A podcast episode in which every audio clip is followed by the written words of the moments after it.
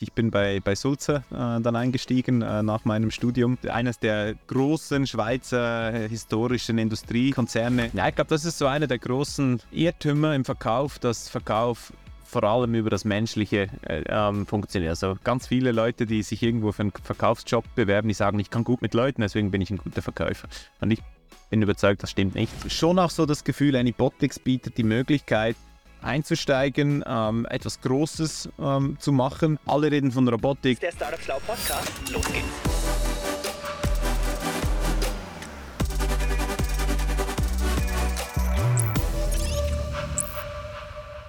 So, liebe Leute, ich bin heute wieder mal in meiner Heimat, der Schweiz. Du machst ja gerade auf Schweizerdeutsch Twitter, aber keine Sorge, es fängt nachher wieder auf Hochdeutsch an, damit wir alle mehrheitsfähig uns auch gegenseitig verstehen. Aber zum Start machen wir das Ganze auf Schweizerdeutsch. Ich bin heute in Rüschliken mit fast schönem Blick über den Zürichsee. Es hat irgendwie knackige 4 Grad, darum läuft die Standheizung schon auf voll durch. Und neben mir sitzt der liebe Enzo Welchli von Anybotics. Herzlich willkommen im Podcast Poli. Hey Marc, danke vielmals. Ich freue mich, zum heute das über dir Podcast. Mega geil. Enzo, wir machen weiter auf Hochdeutsch, damit wir uns alle gut verstehen. Ähm, für alle, die dich noch nicht kennen, Enzo, erzähl doch mal, wer bist du? Ich bin Enzo Welfli, ich bin äh, der Chief Commercial Officer von Anybotics. Bei Anybotics leite ich alle kommerziellen Funktionen, das heißt Marketing, Sales, Customer Success, After Sales, äh, Partnerships, alles was irgendwie mit Verkauf und äh, Service von unseren Robotern zu tun hat. Anybotics baut äh, vierbeinige Laufroboter, so ein bisschen wie ein Hund sehen die aus. Äh, was die am Ende machen ist, die gehen durch Anlagen durch und inspizieren irgendwelche Prozesse, damit der Mensch äh, aus gefährlichen oder langweiligen Situationen entfernt werden kann und dass die Roboter übernehmen können. Mega. Enzo, ich bin dir mega dankbar, dass du dir die Zeit nimmst, weil du bist gerade vor zwei Wochen zweites Mal Vater geworden. Genau. Was muss man sonst noch unbedingt über dich wissen? Ja, zweites Mal Vater geworden, das ist ein großer Teil von meinem Leben. Äh, nimmt natürlich sehr viel Zeit ein, schenkt auch sehr viel Freude, äh, die zwei kleinen Mädchen. Ähm, und natürlich äh, Anybotics ein großer Teil. Äh, und ich würde sagen, so dass das dritte Standbein ist wirklich mit äh, Familie und Freunden äh, einfach ein bisschen Zeit verbringen. Ich versuche auch hin und wieder mal Sport zu machen. Ähm, teilweise bleibt es beim Versuch, aber nicht immer. Ähm, nein, das, das funktioniert eigentlich auch nicht so schlecht. Äh, genau, und sonst einfach relativ, relativ aktiv engagiert. Äh, versuche immer mal wieder ein neues Projekt äh, zu lancieren. Und äh, ja, ich glaube, das rundet so ein bisschen das, das Profil ab. Ja, mega. Wir kennen uns aus dem Studio, wir haben so High Energy Personality. Ja, genau. ähm, wir wollen zum Start einmal entweder oder spielen in zehn schnellen Fragen, die du einfach so impulsiv oder intuitiv beantwortest. Erstens, kochen oder bestellen? Kochen. AI, Chance oder Gefahr? Chance. Aktiv zuhören oder unbedingt mitteilen? Wahrscheinlich mitteilen, obwohl man besser zuhören sollte. Delegieren oder selber machen? Äh, delegieren. Sich verletzlich zeigen oder angeben? Sich verletzlich zeigen. Stadt oder Land?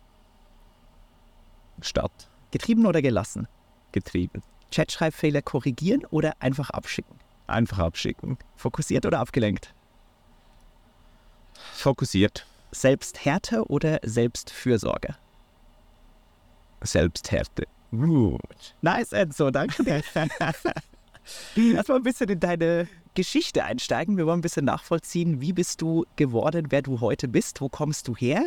Ähm, und starten vielleicht mal beim, ich habe ein bisschen in Erinnerung gegraben. Wir haben mal zusammen bei einem Internetwettbewerb unabhängig voneinander mitgemacht.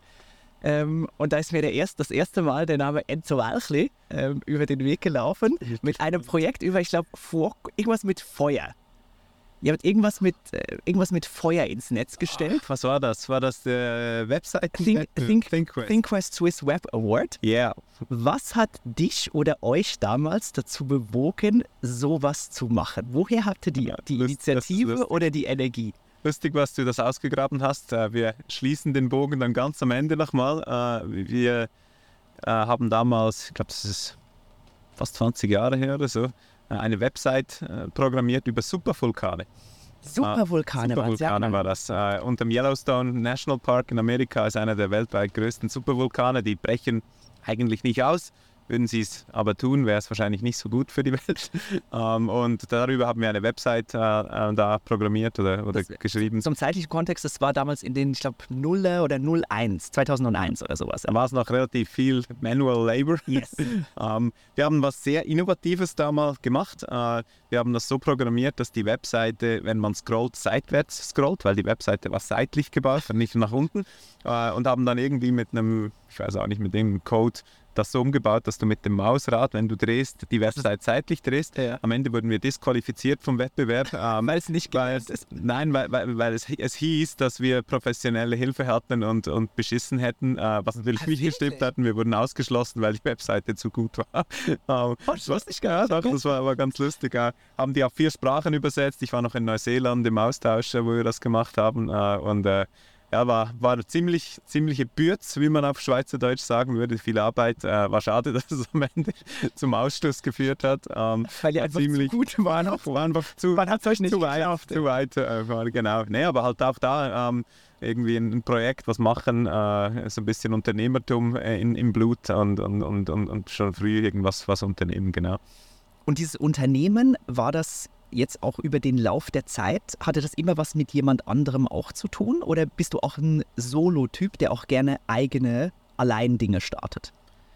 Hm, Ich glaube, ich bin ein getriebener Mensch, der gerne selber Sachen startet. Ähm, Ich brauche dann aber immer ein, eine Gruppe, ein Team um mich herum, um das auch irgendwie dann wirklich anzuschieben und zu machen. Ich wäre jetzt nicht der, der Solo-Player, der das, der selber macht. Da wird es mir zu langweilig. Mhm. Ähm, aber relativ schnell. Ich habe ein paar Sachen äh, in den letzten 20 Jahren angefangen ähm, und eigentlich immer relativ früh dann zwei, drei gute Freunde oder ein paar unbekannte Leute auch dazu genommen und dann gemeinsam nach der ersten Idee dann wirklich auch etwas umgesetzt oder auch äh, zu bestehenden Ideen dazukommen. Ähm, jetzt die letzte Station, wo ich bin, bei Anybotics, das habe ich ja nicht selber gegründet, äh, sondern bin erst seit zwei Jahren dabei. Aber so mit einem Core-Team irgendwas zu machen, das macht mir schon ziemlich viel Spaß. Wo kommt das her? Hast du das aus der Familie oder wo, wo nimmst du diese unternehmerische DNA her? Schwierig zu sagen. Bei mir in der Familie ähm, haben wir eigentlich keine Unternehmen in dem Sinn, äh, aber glaube generell einfach getriebene Leute. Mein Großvater war auch schon, äh, irgendwann mal hat er sich selbstständig gemacht, dann am am Ende von seiner Karriere. Was hat er gemacht? als Berater, der war, war sehr lange bei der KWC, also ein Schweizer Armaturenhersteller, Mhm. war da äh, Direktor und dann irgendwann hat er sich selbstständig gemacht und hat äh, Firmen in ähnlichen Bereichen dann beraten und das auch sehr lange gemacht. Mhm. Er lebt heute noch, ist irgendwie fast 100. Äh, Wow, ja, wird dieses Jahr, ähm, ich werde schon überlegen, 6, 97, genau. krass. Äh, ja, genau. Und, und da wahrscheinlich immer ein bisschen in den Genen angetrieben, irgendwie was zu machen aus, aus dem, was man hat. Und wenn du das da so gemerkt hast, irgendwie mit 14, 15, war der Weg nach St. Gallen, BWL, war das klar? Kam das zufällig? Wie ist das passiert? Es war äh, eine lustige Geschichte. Wir hatten in, im Gymnasium, ähm, musste man sich Mitte vom Gymnasium für einen Schwerpunkt entscheiden. Äh, und wir haben dann aus einer Laune raus Wirtschaft äh, als Schwerpunkt genommen und nicht Mathematik. Ähm, haben wir da ein bisschen geteilt. Und dann der Professor, der Wirtschaftsunterricht äh, gab, der war ein absoluter Fan von der HSG und hat immer gesagt, hey, wenn ihr irgendwas erreichen wollt, dann müsst ihr an die HSG. Und irgendwie so mit 14 oder 15 hast du selber noch nicht so, oder ich hatte zumindest noch nicht so genaue Pläne, was ich machen will. Und dann war es relativ einfach, dem zuzuhören, zu sagen, na okay, dann melden wir uns an der HSG an. Und so sind wir dann da gelandet. Ähm, ja, genau, also relativ zufällig, würde ich mal sagen. Ja, Aber gute Entscheidung im, im, im Nachhinein. Bei mir genauso. Ähm, ich ich wollte eigentlich ursprünglich mal Lehrer werden, deswegen war mein Gymnasium eher musisch-gestalterisch geprägt. Das hat mich auch fast die HSG gekostet, weil ich die Buchhaltungsprüfung viermal gemacht habe und erst beim vierten Mal bestanden habe im Assessment. Ähm, und wir haben uns nachher in St. Gallen kennengelernt, aber nicht im Audimax oder auf dem Flur, sondern in der studentischen Initiative. Und ähm, ähnlich wie du war, war ich auch gefühlt in, in möglichst vielen Initiativen. Wir haben da zusammen gemacht, was im ähm, International Students Committee, im ISC. Was war dein Drive, again, mehr zu machen, als einfach nur zu studieren? Ich habe im ersten Jahr an der HSG relativ viel neben der Uni gemacht, aber nicht wirklich professionelle äh, Seite, sondern einfach viel Spaß gehabt mit, mit Studienkollegen. Hab dann Peter zwei... bringt's, erinnerst du? Ja, genau. Wir haben einen Bier-Lieferservice gegründet und umgesetzt. Das war relativ spannend. Ganz viel Bier im Keller, äh, das wir dann ausgeliefert haben. Und auch legendäre Partys an der Nordkerstraße. Legendäre Partys, aber auch länger an der, an der Uni nach, genau. Nee, und dann äh, das, das St. Gallen Symposium das war so das Flagship, ähm, die Flagship-Initiative von der HSG und äh, die, es damals gab. Und, und ich fand das irgendwie immer spannend, so die, die Wirtschaft und die jungen Menschen zusammenzubringen und, und was Großes organisieren. Äh, und bin dann im ersten Jahr per Zufall mit einem äh, aus dem ISC zusammen gewohnt äh, in einer WG und der hat mir natürlich jeden Tag erzählt, hey, das ist das Beste, was du machen kannst und mach das unbedingt und so bin ich dann auch da wieder ein bisschen also auf, auf die Spur gekommen äh, und gesagt, okay, dann das, das schauen wir uns mal genau an. Dann habe ich es mir genau angeschaut und, und habe gedacht, ja, das wäre eigentlich wirklich richtig lässig. Äh, habe ich dann beworben und ähm, bin dann auch äh, ins Team dazugestoßen. Ich glaube, rückblickend wahrscheinlich eines der lehrreichsten Jahre, äh, zumindest an der Universität, äh, aber, aber auch noch ein paar Jahre danach, da haben wir ziemlich viel mitgenommen, äh, gute Freunde, Frau, äh, ganz viele andere Sachen. Äh, ich glaube, so man. Also die Frage nach dem besten Investment ist da. Ja, genau, das. Ja, ich glaube, da, da ist ziemlich viel, was professionell, privat äh, und, und Erfahrungen und Freundeskreis und, und generell auch das, das Event, was man da, was wir da auf die Beine gestellt haben, war ja. ziemlich cool. Also, also für, für die, die es nicht kennen, das ist, ist eine große Konferenz an der, an der Uni in St. Gallen, ein kleineres World Economic Forum, könnte man vielleicht sagen, primär mit Studenten, aber auch Entscheidungsträgern. Und man setzt da mehr oder weniger ein komplettes Jahr aus, investiert unfassbar viel seiner Zeit, um drei Tage im Mai funktionierbar zu machen und irgendwie in cooler Erinnerung zu behalten und zu so einem Intergenerational Dialog beizutragen. Äh, du warst damals verantwortlich für die Schweiz, hast ganz viel Marktbearbeitung gemacht, bist also rumgecruised, mhm, hast versucht, genau. Teilnehmer fürs äh, Symposium zu gewinnen. Was hast du da gelernt? Ich habe, glaube ich, da das erste Mal entdeckt, dass ich ganz gerne im Verkauf arbeiten werde. Ähm, habe das dann damals noch nicht so wirklich gewusst, aber mir hat es mega viel Spaß gemacht, diese ähm, CEOs oder Verwaltungsratspräsidenten, die wir da äh, angehen mussten, denen irgendwie das Symposium zu verkaufen, schmackhaft zu machen. Ähm, und ich glaube, eines der Hauptlearnings da war, dass man es eigentlich nicht verkaufen muss, sondern man muss irgendwie auf die, auf die Leute eingehen und verstehen, warum könnten die das interessant finden. Und wenn man das rausfindet, dann ist es relativ einfach, mhm. sie dann auch davon zu überzeugen. Wann hast du das gemerkt? Weil ich nehme an, am Anfang bist du eher verkäuferisch reingegangen, bis dann irgendwann ja. eher so die menschliche Schiene übernommen hat. Ja, ich glaube, am Anfang, wir haben ja auch um, sehr viel gelernt, welches die richtigen Argumente sind und warum das ein gutes Symposium ist und wie, wie die Leute davon profitieren. Äh, ich habe relativ früh, nein, ich 100, 120 Termine in den fünf, sechs Wochen, wo wir, ähm, wo wir unsere Marktreise gemacht haben. Und relativ am Anfang hat mir einer der, der Termine, ich bin weiß nicht mehr genau, wer das war, aber ich kann mich noch erinnern, das war relativ früh, hat mir gesagt, wir sollen nicht so verkäuferisch sein, nicht so pitchen oder im, im, im, heutigen Slang, sondern einfach mal reingehen, ein gutes Gespräch führen und, und versuchen herauszufinden, was denn, äh, warum denn die Person vielleicht in der Vergangenheit am Symposium war. Und das habe ich dann versucht umzusetzen und das hat super gut funktioniert, weil die Leute dann wie die Connection gemacht haben und mhm. gesagt, na, da, da, interessiert sich effektiv jemand, äh, da möchte ich vielleicht wieder gehen und hatten dann, glaube ich, eine ganz gute guten Return von, von, äh, von Leuten aus der Schweizer Industrie. Und das hat auch für mein Netzwerk relativ viel gebracht. Habe mhm. da viele Kontakte, die ich auch nach dem Symposium noch, äh, noch weiter pflegen konnte. Ja. Hast ja dann auch später ähm, im Studium den Industrial Club gegründet, also eine Bühne, damit äh, Studis und Menschen aus der, aus der Industrie zusammenfinden. Also war es auch da super initiativ. Was ich mich gefragt habe in der Vorbereitung und so ein bisschen beim Reflektieren, Warum hast du nach dem Studium, nach dem Master nicht selbst was gegründet, sondern bist zu einem Konzern? Du hast bei Sulzer angefangen. Why? Ich glaube, das kam so ein bisschen daher, dass ich, ich, ich war immer sehr initiativ und wollte immer irgendwie selber auch was machen. Ich wollte schon immer irgendwas selber gründen, ähm, hatte aber irgendwie immer so ein bisschen das Gefühl, dass es muss irgendwie was Richtiges sein. Ich wäre jetzt nicht die Person gewesen, die eine App baut äh, oder eine App macht oder so. Ich habe immer auch an der HSG, wo ich diesen Industrieclub gegründet habe, diese Connection zu der produzierenden Industrie, um was Handfestes zu machen, äh, das hat war mir immer sehr wichtig. Kam ähm, das von früher schon? Weil du kommst ja eigentlich vom Dorf. Nein, eigentlich, eigentlich nicht, weil ich habe zwei linke Hände. Ich, kann, ich habe nachher dann äh, auch noch bei Hilti gearbeitet, wo ich das erste Mal mit irgendwie Maschinen hantieren musste. Also eigentlich überhaupt nicht, aber irgendwie, ich fand das immer viel spannender, wie auch in der Schweiz die Hidden Champions, ganz viele oder auch in Deutschland gibt es ja tausende Firmen, die, ähm, die, die, die man nicht kennt, die aber Weltmarktführer sind in dem, was sie machen. Äh, das hat mich immer sehr fasziniert.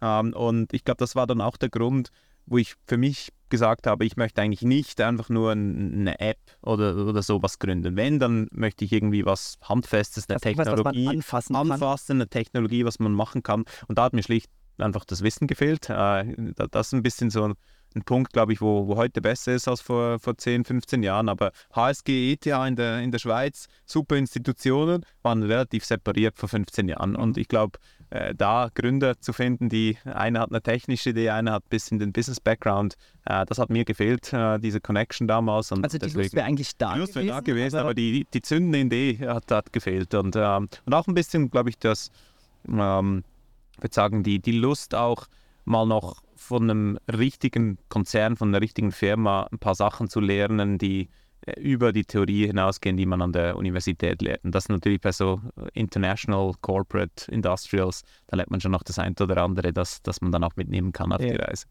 Ich habe nach dem Studium bei der Deutschen Bank in Frankfurt angefangen und war ich will keine Bankbashing betreiben hier, aber ich muss sagen, ich war ein bisschen ernüchtert. Ähm, kommend aus dem Studium und irgendwie geschliffen auf Attacke. Jeder hat Bock hier. Wir arbeiten alle unter dem gleichen Logo und dann merkt man irgendwie als Prakti vor allem, man fängt irgendwie jung an, da passiert irgendwie gar nichts, wenn man selbst was will. Wenn ich nicht mindestens den Vice President in CC hatte, ist einfach gar nichts passiert. Und es hat mich so ein bisschen. Hm ja, erstaunen lassen über, über die Arbeitswelt, die mir im Studium anders suggeriert wurde, was dann dazu geführt hat, dass über glückliche Zufälle ähm, ich mit Matthias ein eigenes Unternehmen gegründet habe. Wie waren deine Anfänge im ersten Corporate, kommend von was du in St. Gallen gelernt hast und wie du dach gedacht hast, mhm. die Wirtschaft funktioniert? War eine ganz spezielle oder coole Situation eigentlich. Ich bin bei, bei Sulzer äh, dann eingestiegen äh, nach meinem Studium. Äh, und was wurde, machen die für... Äh, Sulzer ist ein glaube so 20, 30.000 Mitarbeiter, ähm, in eines der großen Schweizer historischen Industrie, ähm, äh, Industriekonzerne. Ähm, hat, äh, macht Pumpen und Industrieanlagen, Raffinerien, Motoren. Äh, mittlerweile gibt es ganz viele Firmen, die abgespalten wurden, aber das war eines der großen Konglomerate neben ABB. Äh, ist ein bisschen kleiner heute. Bin da im Corporate Development Team eingestiegen. Äh, das ist ein neues Team, das genau, wo ich gestartet bin, aufgebaut wurde. Man hat da drei BCG äh, Absolventen, Consultants eingeholt, einen Partner, der das Team äh, geleitet hat und zwei äh, Manager, die so fünf, sechs Jahre Erfahrung hatten und mich als Frischfleisch von der Uni. äh, und, und, das war natürlich ein super cooles, cooles Setup. Es war Industrie, ähm, aber es war eigentlich Consulting, äh, weil du hast intern in der Firma M&A und, und Strategieprojekte gemacht in einem super coolen Umfeld, weil äh, sehr ähm, very skilled people, oder, mit den drei BCGlern, äh, aber dann immer auch in die Execution. Also mhm. man hat dann auch das Projekt umsetzen müssen in der eigenen Firma äh, und das war, war super cool. Von daher, ich habe ich hab gute Erfahrungen gemacht in den ersten paar Jahren, äh, aber natürlich große Firma, äh, lange Entscheidungswege, äh, Politik etc., das hat mir dann irgendwann schon auch gereicht äh, und, und habe dann auch entschieden, dass ich mich ein bisschen neu orientieren muss. Bin dann nach fünf Jahren auch von, von der Sulze weggegangen, habe aber so als Corporate Development extrem viele spannende Sachen mhm. mitnehmen können. Hast du so ein Highlight Learning aus diesen vier, fünf Jahren Industrie bei Sulzer? ein, ein, ist ein Moment, der mir immer wieder in Erinnerung bleibt. Wir mussten äh, einmal eine, eine Markteintrittsstrategie äh, für den Iran ähm, machen damals. Äh, da wurde Iran gerade wieder geöffnet. Jetzt kann man ja wieder nicht mehr rein, aber das war dann so der Zeitpunkt. Und wir haben dann mit vier, fünf Sales-Leuten und, und Locals in, im Middle East haben wir zusammen an der Strategie gearbeitet. Und immer dann, wenn es Deadlines gab, wo wir irgendwas machen mussten, äh, hieß es, ja, ich muss jetzt zum Kunden, ich muss noch ein Kundenmeeting machen, ich konnte die Sache nicht ausfüllen oder so.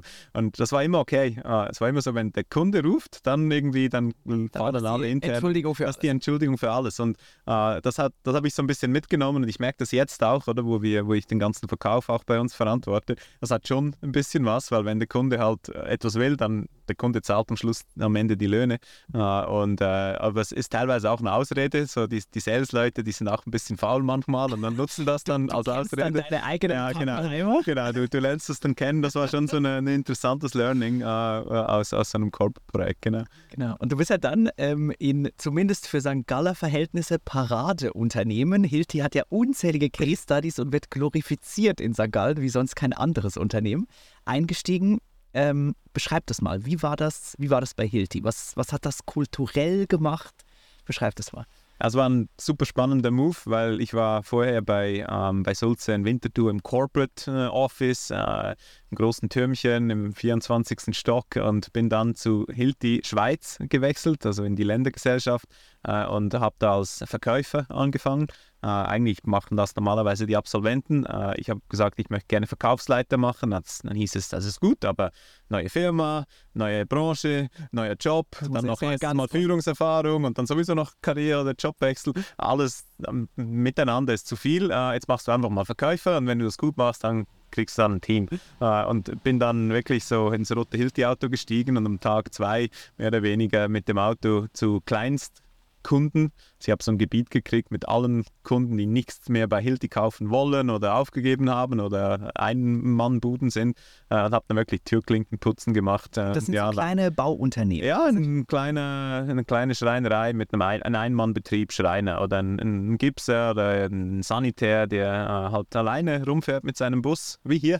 der, der Bus hat nee, kein, ohne kein Podcast. Ja, hat einfach ein bisschen Rohrschellen drin, die er dann hat irgendwie, wenn, wenn, wenn ins Klo rinnt, äh, daheim, dann kommt er das äh, aufarbeiten. Die arbeiten typischerweise nicht zwingend mit Hilti. Hilti ist Premium-Marke. Äh, die dann überzeugen, warum das Sinn macht, jetzt ein bisschen mehr zu bezahlen. Das war dann die Aufgabe äh, und hat ganz gut funktioniert, aber war, war schon eine ziemliche Umstellung vom 25. Stock Corner Office. Den Hilti VW Passat. Genau, genau. Und wie war das? Du hast diese kleinen Buden angerufen und gesagt, hey, komm mal vorbei, wir haben irgendwie neue spannende Produkte, kann ich das mal vorstellen?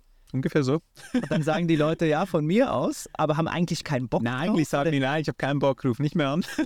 und dann rufst du halt wieder an und wieder an und das nach einem neuen Pitch parat und irgendwann äh, sagen ja, der dann komm halt vorbei oder sie sagen, komm nicht vorbei, dann gehst du trotzdem vorbei. Dann heißt es an der Tür, dass ganz viele von diesen kleinen Unternehmen so ein großes Schild und da steht, Vertreter draußen bleiben. Hunde und Vertreter und dann machst du die Tür auf und sagst, hast du das Schild nicht gesehen? Also, ich Schild?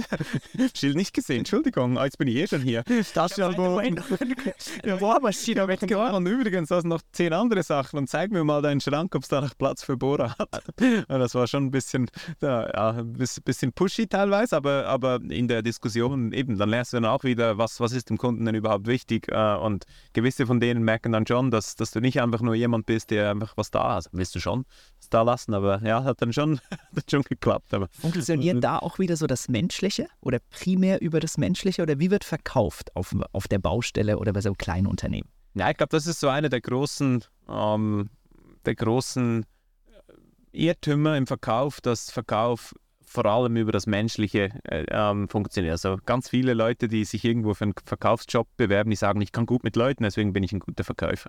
Und ich bin überzeugt, das stimmt nicht. Ähm, ich glaube, es hilft, wenn man gut mit Leuten kann, aber das ist nicht der Hauptgrund, warum jemand etwas kauft. Der Hauptgrund ist, wenn du verstehst, was die andere Person braucht und ihm das anbietest. Ja. Uh, und, und ich glaube, auf der Baustelle schon, du, du bist dann halt irgendwie auf der Baustelle, du kommst im richtigen Moment, die Leute haben vielleicht gerade äh, 9 Uhr Pause und du bringst ein paar Gipfeli. Das hilft immer, uh, aber am Ende kaufen sie, dann, dann mögen sie dich, aber sie kaufen trotzdem nichts. Außer du findest raus, was sie effektiv wollen und hilfst ihnen irgendwie ein Problem zu lösen. Und äh, das, das lernt man bei Hilti oder allgemein im Vertrieb. Hilti macht das, macht das ganz gut. Mhm. Äh, lernt man schon auf dieses, dieses bedürfnisorientierte Verkaufen. Äh, das zieht. Und wenn man dann noch ein bisschen gut mit Leuten kann, dann funktioniert es wahrscheinlich doppelt so gut.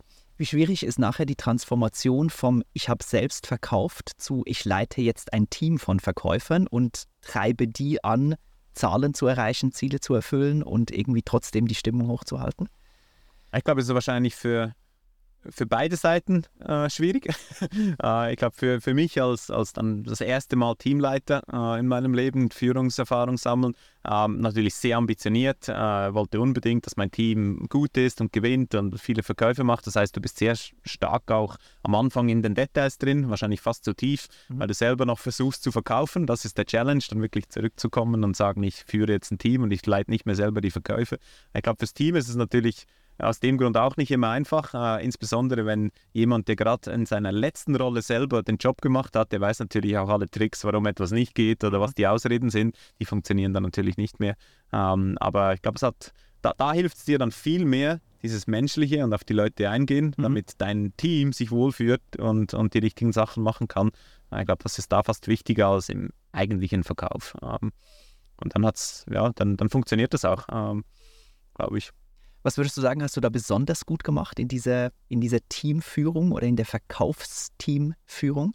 Ich glaube, generell in der Führung, was, was mich wahrscheinlich auszeichnet, was die Leute auch gerne mögen, ist, dass ich sehr, ich bin sehr approachable und, und, und unterstütze mein Team eigentlich immer, bin, bin da, ich, ich habe häufig eine starke Meinung, wie etwas gemacht werden sollte, ähm, lasse mich aber auch sehr gerne überzeugen äh, von Argumenten, dass man es irgendwie anders machen muss und stehe dann immer komplett hinter dem Team. Und ich glaube, das hat schon bei Hilti geholfen, das hilft auch jetzt, dass wenn wir irgendwas machen müssen, wir haben immer Herausforderungen, ähm, zusammen mit dem Team das angehen und irgendwie dahinter stehen und, und vorne wegziehen und sagen, wir machen das so, ich helfe euch. Diesen, dieses unterstützende Führen, ich glaube, das ist etwas, wo, was sehr gut ankommt. Und mhm. da gewinnt man dann auch die Leute die Motivation und dann sind sie auch bereit, mal ja, vielleicht irgendwie eine Spezialrunde zu drehen und, und die braucht es halt manchmal, insbesondere im Verkauf, braucht es manchmal die, die extra Meile. Special Runs. Genau. Ja. Ich erinnere mich in der ähm, Führung damals bei Litza, ähm, sowohl Matthias als auch ich, wir waren sehr gute Außenminister. Das Innenministerium haben wir eher stiefmütterlich behandelt, haben administrative Themen ehrlicherweise nicht auf Prio 1 gehabt und hatten zum Glück gute, wohlwollende, auch tolerante Mitarbeiter, die uns in dieser Schwäche gesehen haben. Was würdest du sagen, rückblickend in, in deiner beruflichen Erfahrung bisher, where do you suck? Was kannst du nicht? Ich glaube, eine der, der, der, schwierigsten Sachen, insbesondere habe ich das im Verkauf gelernt, ähm, ist so diese, diese Abtrennung von Wertschätzung geben und nicht gleichzeitig wieder was Neues anpushen.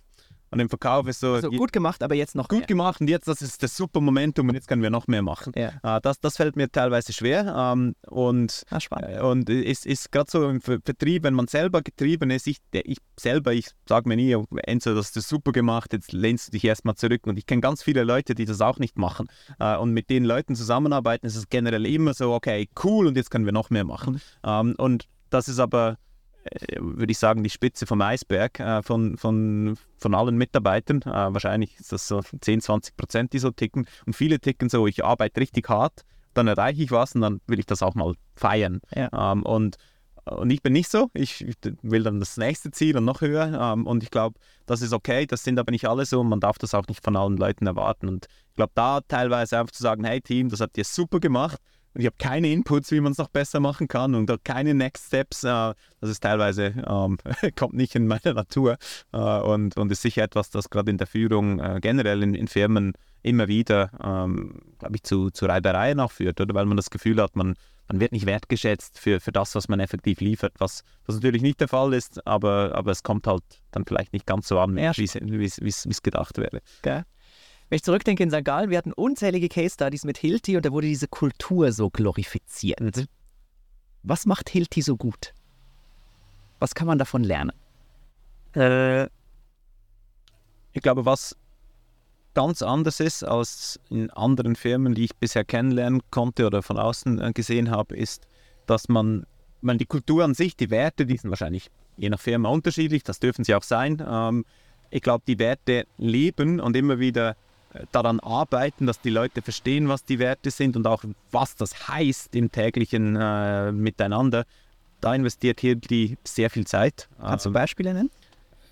Es gab zum Beispiel, ich glaube im Jahr zwei oder drei Tage, die für, man, man nennt das im, im Hilti-Jargon Our Cultural Journey. Das ist so das Programm, wo die komplette Belegschaft zwei, drei Tage im Jahr, verteilt übers Jahr, irgendwelche Culture Workshops haben, wo man in kleinen oder größeren Gruppen zusammenkommt und dann irgendein Thema, jedes Jahr steht irgendwie unter einem Thema, das übergeordnet irgendwie in die Werte, in die Kultur reingeht, äh, wo man dann an Sachen arbeitet, äh, wie man gewisse Sachen macht, wie man mit Situationen umzugehen hat. Teamwork wird, wird immer wieder ähm, sehr stark fokussiert und man nimmt sich bewusst Zeit, rauszugehen aus dem, aus dem täglichen Business, gemeinsam irgendwie die Werte zu schärfen und, und daran zu arbeiten. Und das habe ich bisher nicht wirklich gesehen äh, irgendwo sonst. Häufig sind Werte, stehen irgendwo an der Wand. Hat man mal gemacht. Hat man okay, mal gut. gemacht, gut. Ähm, Vielleicht gibt es sogar noch mehr als nur die Werte. Es gibt auch Guides, wie man die umsetzen soll. Vielleicht gibt es sogar auch Webinare dazu. Also man- es gibt ja nicht nur die Corporates, die einfach die Werte an der Wand haben. Wird schon mehr gemacht. Aber wirklich dieses krass investieren, dass alle immer daran, ähm, daran festgehalten werden, das ist schon was, das, das ich so nicht erlebt habe, außer bei Hilti. Das, das haben sie wirklich ziemlich, ziemlich im Griff. Und was it worth it? Also wird das, verkommt das nicht zu, ah, ich habe es kürzlich gemacht, wir haben dann einen schönen Kurs gemacht und äh, weiter geht's? Nein, weil der, der Inhalt vom Kurs ist nicht, ich muss irgendetwas lernen. Es ist nicht ein, Teacher-Kurs, es ist mehr, we reflect on how we live our values. Mhm. Und, und, und, und sind wir auf dem richtigen Weg? Und es hat nicht nur, es ist nicht nur spürst mich, fühlst mich, äh, so in, auf Schweizerdeutsch, Spürst du mich, fühlst du mich? äh, sondern, sondern es ist, es hat immer auch irgendein Business relevant Target äh, oder man, man redet, wie gehen wir mit der Konkurrenz um. Äh, und das hat auch mit Werten zu tun. Bashen wir die Konkurrenz oder sagen wir dem Kunden, hey, die Konkurrenz macht es auch gut, es kommt darauf an, was du haben willst. Mhm. Und das ist etwas, das hat sehr viel mit den Werten zu tun, hilft dir aber auch dann vielleicht bessere Business-Resultate zu erzielen. Mhm. Und das war diese Connection von, von, wir sind gute Mitarbeiter, wir leben die Kultur, aber wir wollen auch irgendwie Resultate erzielen. Das wurde auch immer, immer ähm, gemacht und das hat, hat glaube ich, ganz gut funktioniert. Spannend. Und dann hast du nach vier weiteren Jahren bei Hilti, glaube ich, also insgesamt zehn Jahren Corporate, mitunter entschieden, zu einem jungen Startup oder einem Scale-up reinzugehen. Beschreib mal so diesen ersten Gedankenprozess von wahrscheinlich, ich nehme an, boah, so langsam reicht Corporate, ich habe jetzt Bock irgendwie auf was Neues und es tut sich was auf, wo gute Freunde von mir schon drin sind. Wie war das dann? Mhm. Ja, ich glaube, du hast ganz am Anfang die Frage gestellt, warum Corporate und nicht selber was gründen. Und für mich war schon nach der Uni immer so, ich will irgendwie selber was machen, ich will Unternehmer sein. Hat sich dann irgendwie nicht ergeben, bin im Corporate gelandet, hat aber immer diese, diesen Drang, dieses Feuer in mir und teilweise war es ein bisschen kleiner. Ähm, und habe mit, äh, mit Peter äh, und Frederik, die beiden anderen äh, Freunde von mir, die äh, in der Geschäftsleitung von Anybotics sind, immer wieder Austausch gehabt, äh, wie es bei Anybotics läuft. Äh, und, und ähm, mit Peter, der übrigens auch an diesem ThinkQuest-Wettbewerb dabei war, die Website. Äh, Äh, ihr habt das 20 zusammen, Jahren, ah, haben das wusste ich nicht. ja, Ah, haben zusammen die Website da gebaut. Er war der Programmierer so. Ähm, äh, und und ja, da in, immer wieder die Diskussion gehabt und dann hat sich äh, ich mehr immer so die Commercial-Seite in die Diskussion eingebracht, aber mehr so Chat und, und Hobby über, über Jahre immer so ein bisschen verfolgt, was, was Anybotics macht. Also so ein Bier getrunken und Bier getrunken, gesprochen. Badminton gespielt und dann gesagt, und wie läuft's? Und dann so ein bisschen, äh, ja, hat unter Freunden ein bisschen darüber gequatscht.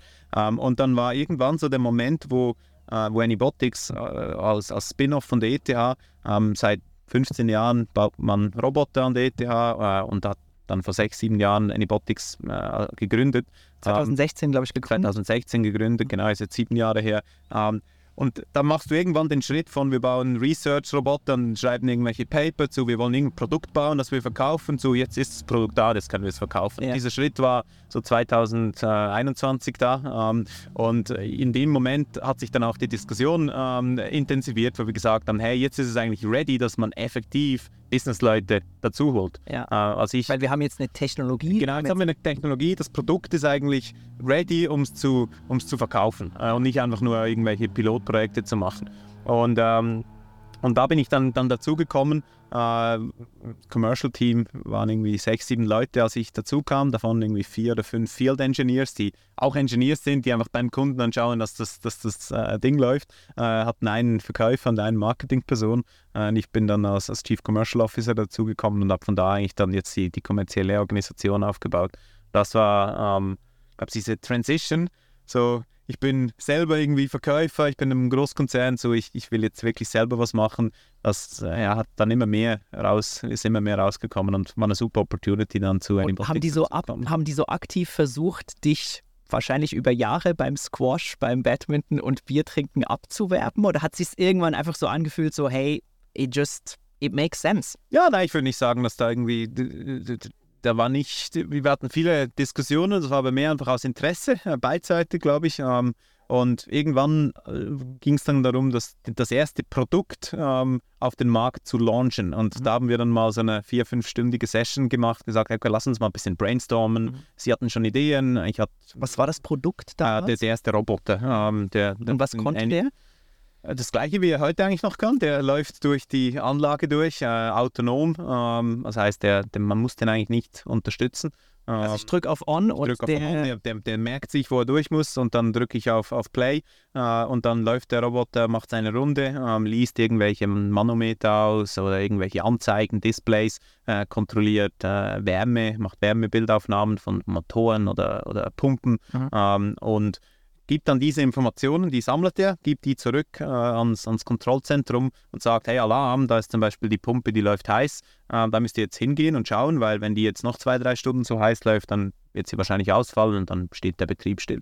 Ähm, und, und solche Sachen äh, oder die Rundgänge automatisieren, das macht das, macht das Produkt. Ähm, genau, und da gab es einen Workshop, so ein bisschen à la, wie launchen wir das erfolgreich? Ähm, da habe ich mitgemacht, einfach so als, als Hobby. Äh, und nach dem Workshop, wir so nach drei, vier Stunden haben gesagt, hey, das war irgendwie cool. Eigentlich sollten wir das öfters machen. Eigentlich sollten wir das immer so machen. Da hat es dann irgendwie gestartet zu sagen, okay, lass uns, lass uns mal ein bisschen konkret anschauen, wie, wie so eine Transition dann, dann vonstatten gehen könnte. wie war ähm, Anybotics damals aufgestellt? In Leuten, Produkten, vielleicht schon erste Umsätze? Ähm, Anybotics war in dem Moment wahrscheinlich so 60 Leute. Ah, doch schon. Ähm, ja, äh, sehr viele Engineers ähm, äh, mit, ich würde so sagen, eine Handvoll Non-Engineers, Finance, äh, vielleicht irgendwie HR, so, so zwei, drei Leute, äh, ein Sales Guy, eine Marketingperson, alles andere war Soft- und Hardware-Developers, äh, die das, das Produkt äh, auf den auf Stand gebracht haben, damit man es effektiv äh, verkaufen kann. Ähm, war ein Produkt, ein Roboter, den, den roten Animal, diesen, diesen Vierbeiner, äh, äh, den, den man auf unserer Homepage auch ansehen kann, die Leute, die es nicht kennen. Ähm, und äh, das, das eine Produkt, man hat schon an einer zweiten Produktlinie gearbeitet, die war noch nicht öffentlich ähm, und ja, relativ klein, Spin-off, gerade in neue Büros äh, in, in, in Oerlikon in Zürich äh, eingezogen. Aber eigentlich noch nichts verkauft oder sind da schon Verkäufe Doch, im, im, eigentlich seit Tag 1 wurde verkauft, ähm, aber vor allem wurden am Anfang irgendwelche Research-Projekte oder, oder Pilotprojekte, mal eine Demo. Wenn wir an eine Messe gingen, um den Roboter zu zeigen, das ist heute noch, ist das so wie wenn Leonardo DiCaprio über den roten Teppich geht, wenn der rote Roboter kommt, dann hast du so viele Kameras wie sonst nie. Das ist halt schon ist immer noch ist Hype immer noch so. oder ist der Das ist mittlerweile... So. Kommt darauf an, welche, welche, welche Event. Es gibt so ein paar Robotik-Fairs, da ist, da ist da nicht. Aber wenn du an eine normale Kraftwerksmesse gehst, hat es halt am Ende 10.000 Leute und irgendwie drei Roboter. Das ist schon noch ein bisschen speziell. Ähm, und, und ja, ich glaube, das war so ein bisschen der, der, der Start da, ähm, 2021, wo ich dazu kam. Ähm, und Wie waren die finanziert damals? Ich meine, 60 Leute, die wollen auch ihre Miete Ja, zahlen, genau. brauchen Gehalt. Ja, also ähm, die Firma hat am Anfang ähm, so typische Grants, irgendwelche Förderbeiträge, InnoSwiss und, und so, so ein, paar, ein paar solche Beiträge gehabt. Äh, wurde dann an einem Institut, äh, ein Swiss-Institut in, in, in Zürich äh, von, äh, von, von, von, von Herrn Wies, äh, der sehr viele Startups unterstützt, äh, gab es einen gewissen äh, Finanzierungsbeitrag. Ähm, und dann in 2020, äh, im Ende 2020, hat man die erste ähm, Venture Capital äh, oder Fremdfinanzierung äh, äh, aufgenommen. Mhm. Es war eine 20 Millionen Runde äh, mit Swisscom Ventures im, im Lead. Und das hat natürlich dann mal für mal so zwei Jahre äh, ein bisschen Raum gegeben, so den sogenannten Runway, wie wir alle kennen. Äh, man- dieses Jahr nochmal 50 geraced. Also Genau, diesen- insgesamt jetzt irgendwie um die 70, 80 ja, genau. Diesen, diesen Mai haben wir die, die zweite Runde, Serie B, geraced, äh, 50 Millionen. Äh, dieses Mal auch mit äh, internationalen Investoren äh, aus äh, Finnland und aus dem Silicon Valley. Äh, und das ist natürlich schon, schon, schon interessant. Äh, da laufen natürlich jetzt andere Diskussionen und äh, andere Geschwindigkeit. Äh, Ja. Genau. Ja, Aber damals, ich stelle mir vor, der Enzo irgendwie zehn Jahre Corporate, ähm, weiß jetzt, wie der Hase läuft und das ist doch einigermaßen gemütlich, habe mir jetzt hier irgendwie mein Kokon gebaut, ähm, irgendwie schöne Wohnung zu Hause haben wir auch, äh, Frau und Kind. Warum jetzt in so ein Venture einsteigen, was wahrscheinlich eine ganz andere Pace, ein anderes Risiko, ein anderes Involvement, Energie und Stress mit sich bringt? Ja, hat's. ich glaube, die letzten zwei, zweieinhalb Jahre waren schon so ähm, die, die, die intensivsten, glaube ich, beruflich. Ähm, warum den Wechsel? Ich war immer, immer getrieben, irgendwas zu machen. Ähm, ich wäre wahrscheinlich in fast kein Startup eingetreten aus diesem Corporate-Umfeld. Ich hatte bei Hilti auch eine, äh, einen guten Plan vor mir, um, um da noch die nächsten ein, zwei Schritte zu machen, äh, wo, wo spannend gewesen wäre. Ähm, wäre auch eine Geschäftsleitungsposition dann äh, mal in Aussicht äh, gewesen. Ähm, und Anybotics war für mich so die Chance, so wahrscheinlich das letzte, wahrscheinlich nicht, aber in dem Moment hat sich so angefühlt, der richtige Zeitpunkt, mhm. jetzt noch Unternehmen zu werden, weil du bist. Und das hat sich wirklich so angefühlt, jetzt ist der Zeitpunkt, ja. oder es war eine Angst, boah, wenn ich das verpasse, dann nerv ich mich zu Tode.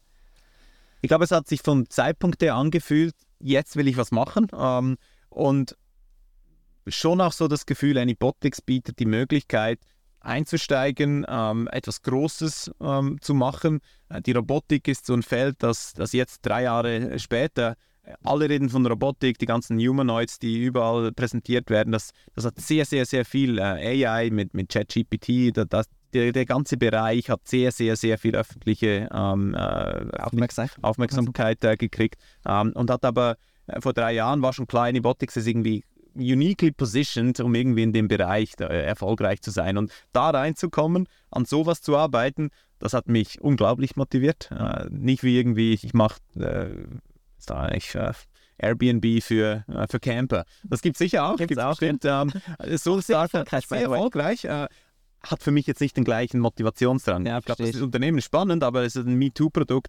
Den Roboter zu bauen, der die Industrie revolutionieren wird, äh, oder zumindest äh, halt ganze Industriezweige komplett auf den Kopf stellt, äh, das hat irgendwie ein, eine Motivation. Und, und dann die Leute noch kennen, zu sehen, äh, wie weit sie gekommen sind äh, und die Möglichkeit halt unternehmerisch tätig zu sein, sich auch einzukaufen in die Firma, das war, das war schon spannend. Äh, also du bist auch mittlerweile beteiligt, also man könnte auch, genau. könnte auch sagen Late Founder.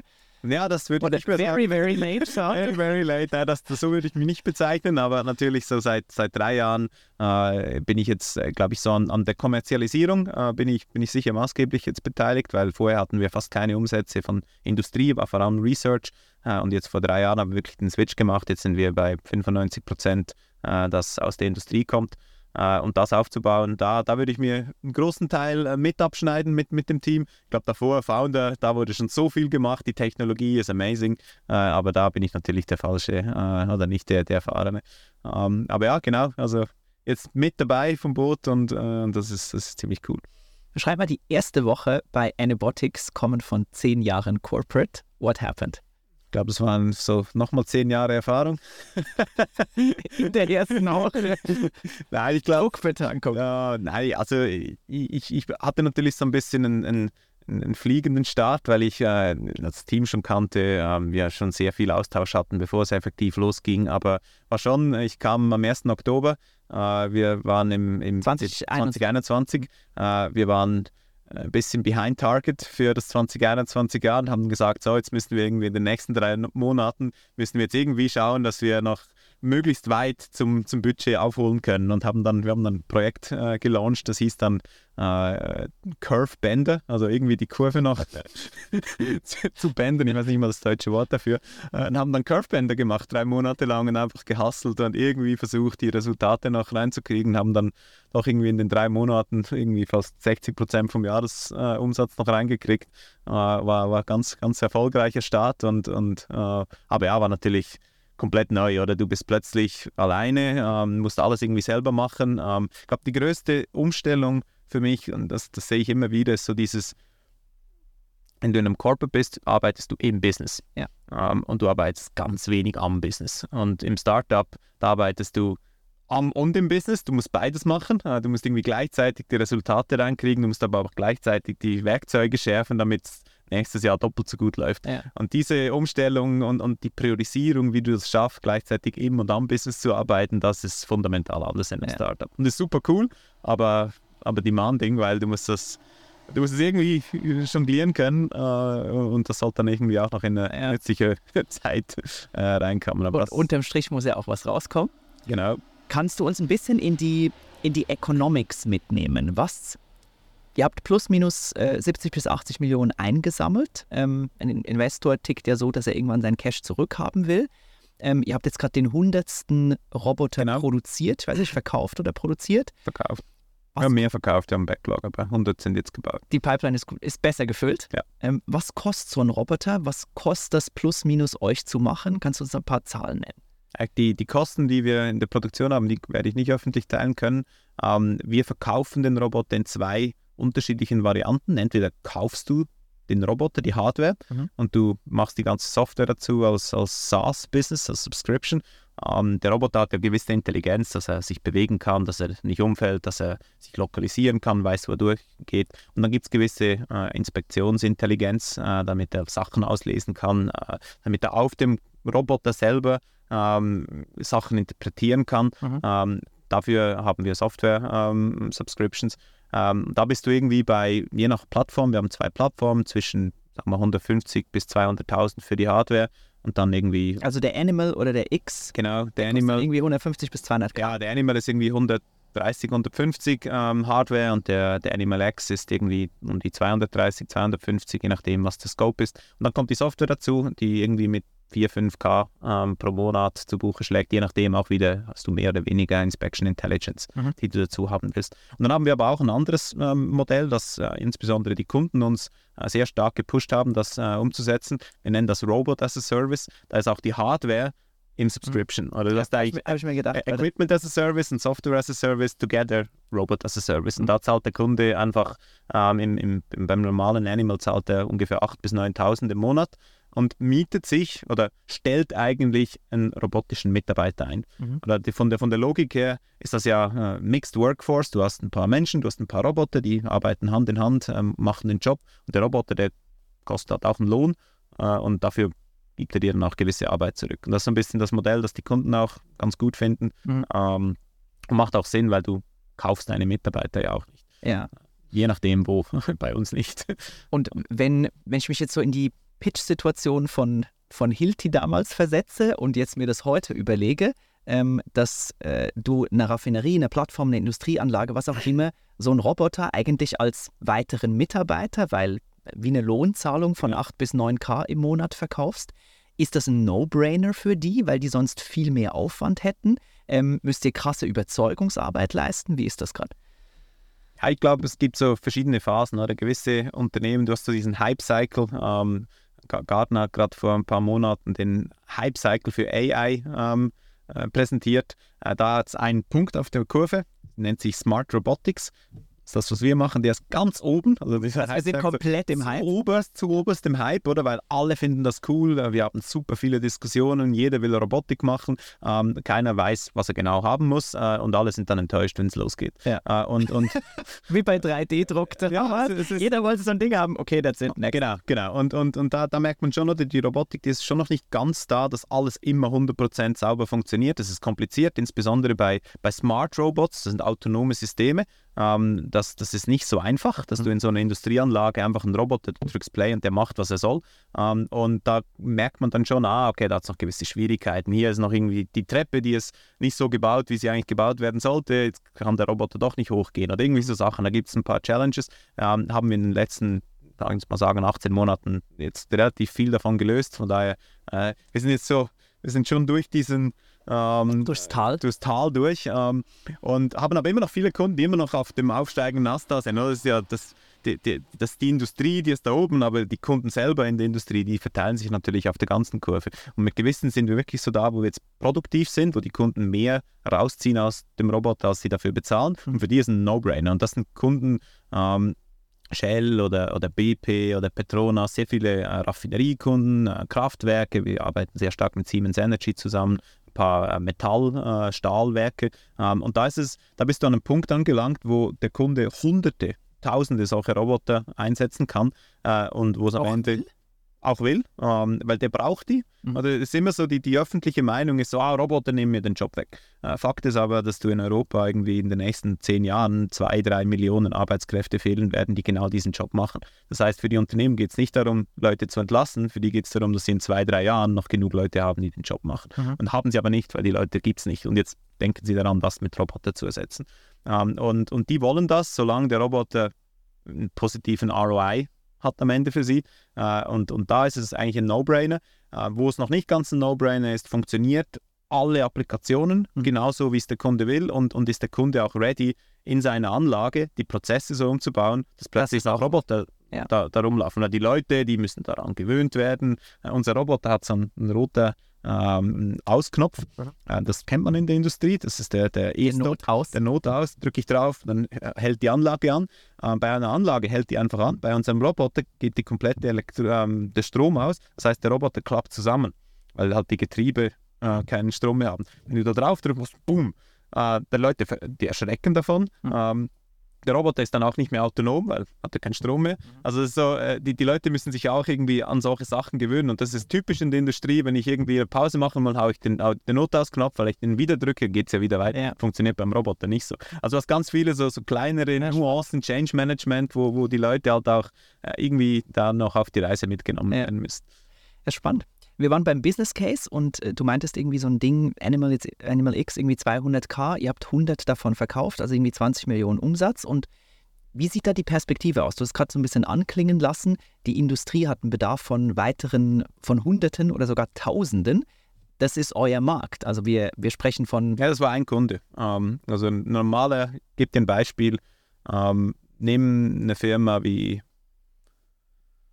irgendeine von den, ich nehme keinen Namen, aber eine von den großen äh, Öl- und Gasraffineriefirmen, äh, die, die wir alle kennen, wo wir an die Tankstelle gehen, äh, die haben normalerweise Dutzende Raffinerien auf der Welt, äh, hunderte Plattformen, wo sie ähm, irgendwie Öl produzieren.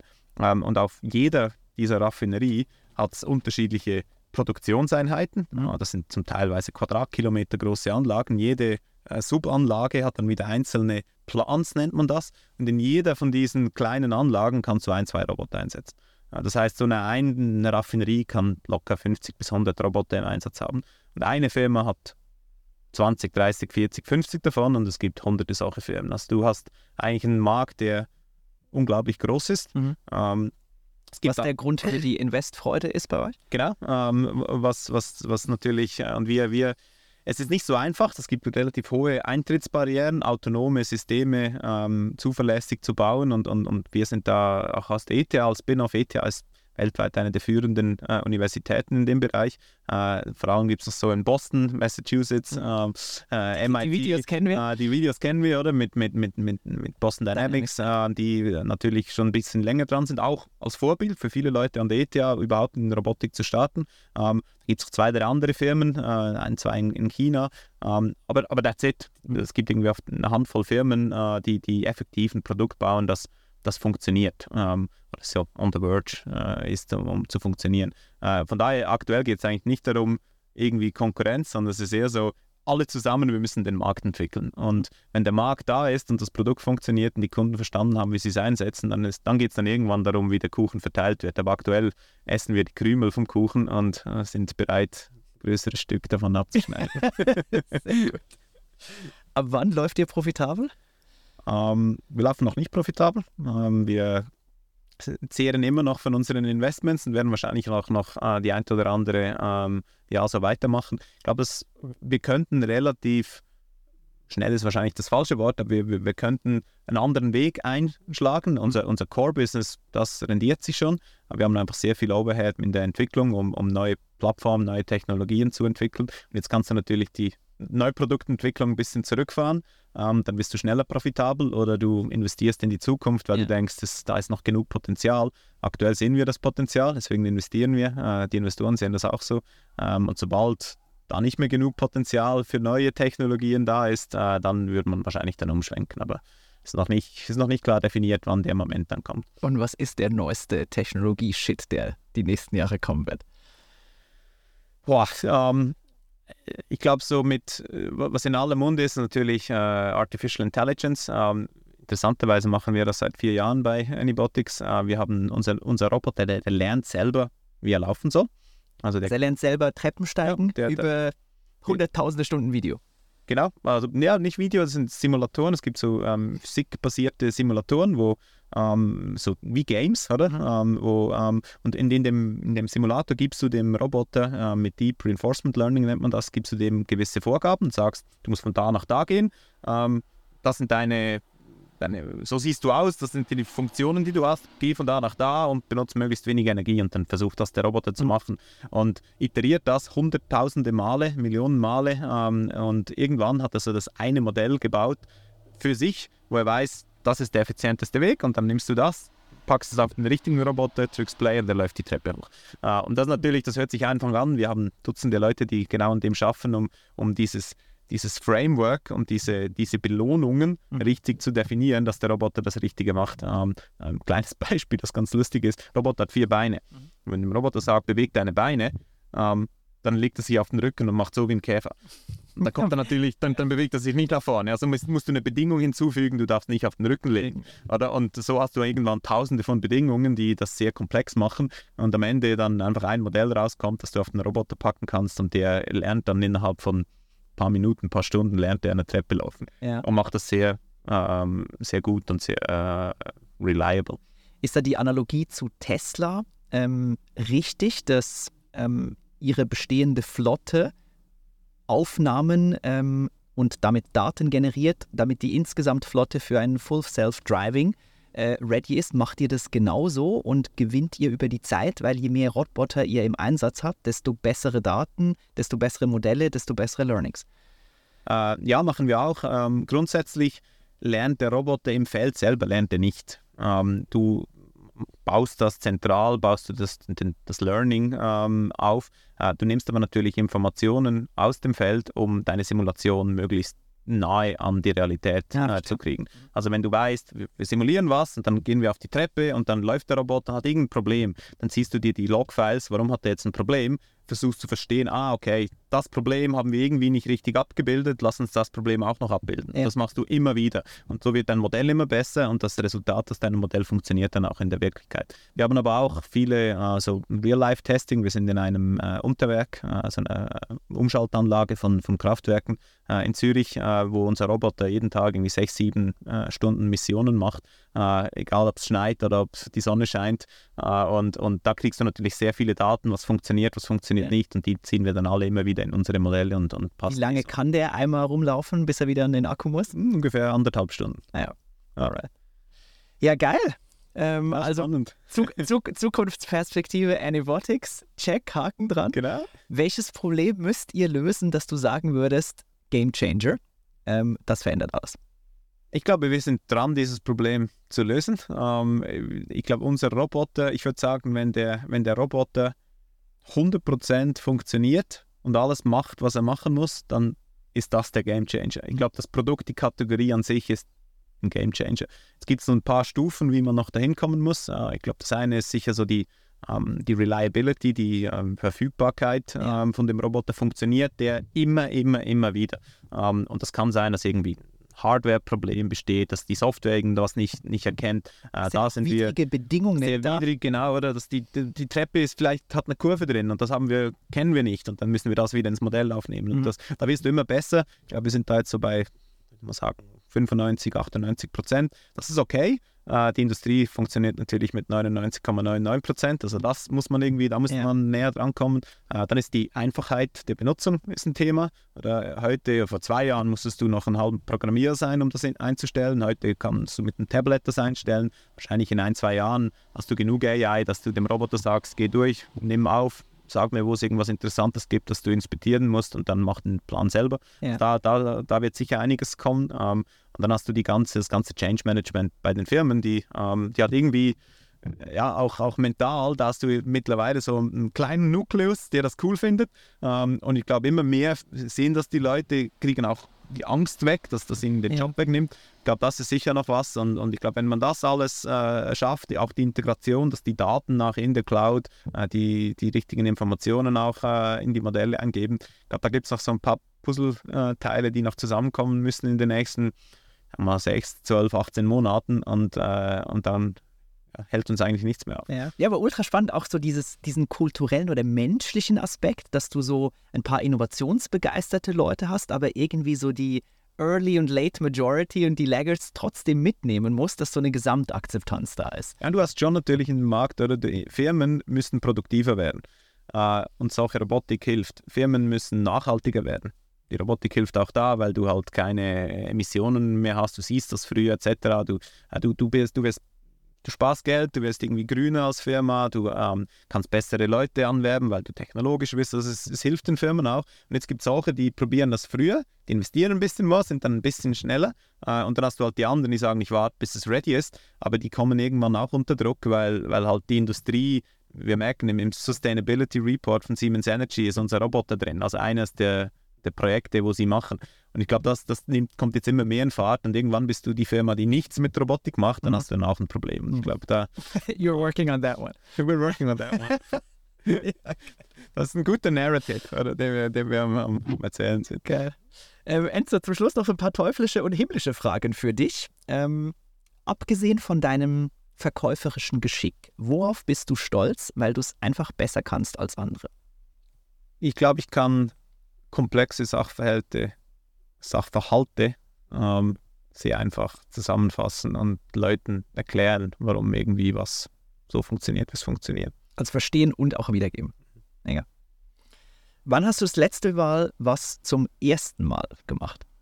Ständig. Ich glaube, als, als, als, Unternehmer macht man das ständig, auch privat jetzt. Das erste Mal ein zweites Kind. Ja. Äh, das, das ist gerade so die letzten zwei Was Wochen. Was ist die Hauptchallenge gerade? Uh, ja, ich glaube, jetzt bin ich seit zwei Wochen im, im, Vaterschaftsurlaub und da ist jetzt schon das, das erste Mal, wo du irgendwie ähm, privat halt so äh, bestehendes Kind, das jetzt interessiert ist, äh, auch irgendwie was passiert da und irgendwie das zweite Kind, das irgendwie zu managen, äh, das, ist, das ist schon ein First. Ähm, und, äh, Bisher hat deine Frau noch nicht angerufen, also ist noch genau, kein Notfall, das ist schon mal gut. Kein Notfall, wir sind da gut eingespielt. ja, ah, nein, das ist sicher so ein, ein First, so in den, wirklich so in den, in den letzten ein, zwei Wochen. Ja, nice. Aber super cool. Mega. Wozu fehlt dir schlicht der Mut?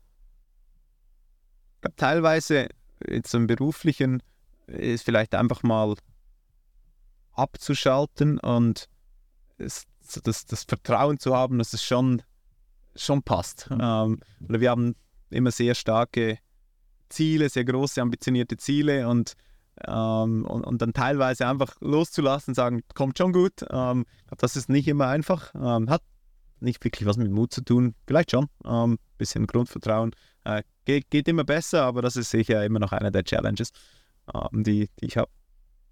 Eine abgewandelte Frage. Was ist dein Erfolgsrezept für LinkedIn? Konsistenz. Ich glaube, sehr simpel. Dranbleiben, nicht aufgeben, täglich was machen. Ähm. Lohnt sich die Priorität von dir da? Ja, ähm, es braucht wahrscheinlich am Tag so eine halbe Stunde bis eine Stunde Zeit.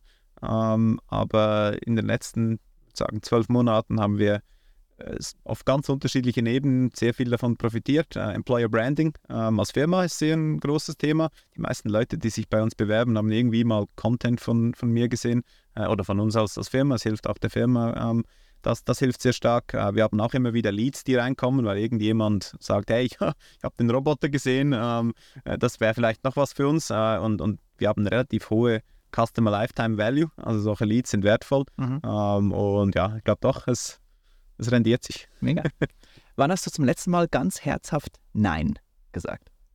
Uh, viel. Das ist wahrscheinlich eines der wichtigsten Sachen als, äh, als, als Unternehmer, äh, zu Sachen Nein sagen. Wir machen das äh, häufig bei irgendwelchen äh, Anfragen. Ich glaube, die, die mir am wichtigsten ist, die ich auch gerne hier teilen möchte, ist, wir sagen konsequent Nein zu militärischen Anwendungen äh, bei Anybotics. Das ist immer so, dass äh, etwas, wo wir. Aber ihr kriegt, ihr würdet ihr ja, ja. Anfragen dafür? Ja. Ähm, das Militär auf der ganzen Welt ist sehr interessiert an autonomen Systemen. Scheiße. Äh, und, äh, und es gibt auch Konkurrenz, die, die das effektiv macht, die auch Vierbeiner bauen, nur fürs Militär. Äh, Anybotics hat sich konsequent dafür entschieden, das nicht zu machen. Äh, wir machen nichts, wo irgendwie Waffen drauf gebaut werden. Äh, und da sagen wir sehr herzhaft, nein, das ist uns sehr wichtig. Crazy, habe ich gar nicht dran gedacht, aber ja. Ähm, es bietet sich leider auch an, ja, verstehe. Jesus. Wie alle Technologie leider. Ja, leider, leider. Zum Schluss, bist du ein schwieriger Typ Mensch? Und wenn ja, warum? Würde ich, würde ich nicht sagen, ähm, aber not me to judge. Ähm, äh, ich glaube nicht. Ich glaube, ganz umgänglich. Ähm, ich rede manchmal ein bisschen viel. Äh, aber Für einen Podcast mega gut. Ja, für einen Podcast gut. äh, längster Podcast ever. Nein, nein, ich glaube nicht. Äh, ich glaube ganz wir, wir, sind sehr in Range. Ich mag das genauso. mega. Ähm, was zum Schluss zaubert dir ein Lächeln aufs Gesicht? Ich glaube, aktuell ist es vor allem meine, meine Kids. Wenn die Kleinen beide äh, irgendwie so süß lachen, irgendwas was wollen, stolz sind, insbesondere die, die größere äh, von mir, die ist jetzt drei, wenn sie irgendwas geschafft hat, wo sie dran am Arbeiten ist äh, und dann kommt und ganz stolz sagt, hey, ich habe das geschafft, geschafft, hast geschafft und, und, und High Five und so, das, das erfreut mich richtig mit, mit, mit Freude. Mega cool. Enzo, vielen, vielen Dank. Marc, äh, danke. Für dieses mega Gespräch, dass du, dass du deinen Weg so offen geteilt hast und äh, dass wir so ein paar Verbindungen schließen konnten, die mir ehrlicherweise auch noch nicht so bekannt waren. Ähm, wir wollten es nicht künstlich in die Länge ziehen und schnell wieder zu deiner Frau und den Kids zurückgehen. Wenn es euch, euch gefallen hat, lasst mir bitte ein Like hier, schreibt einen Kommentar und wer weiß, vielleicht sehen wir uns bald in der nächsten Folge wieder vom Startup Start Podcast. Bis dahin, Servus.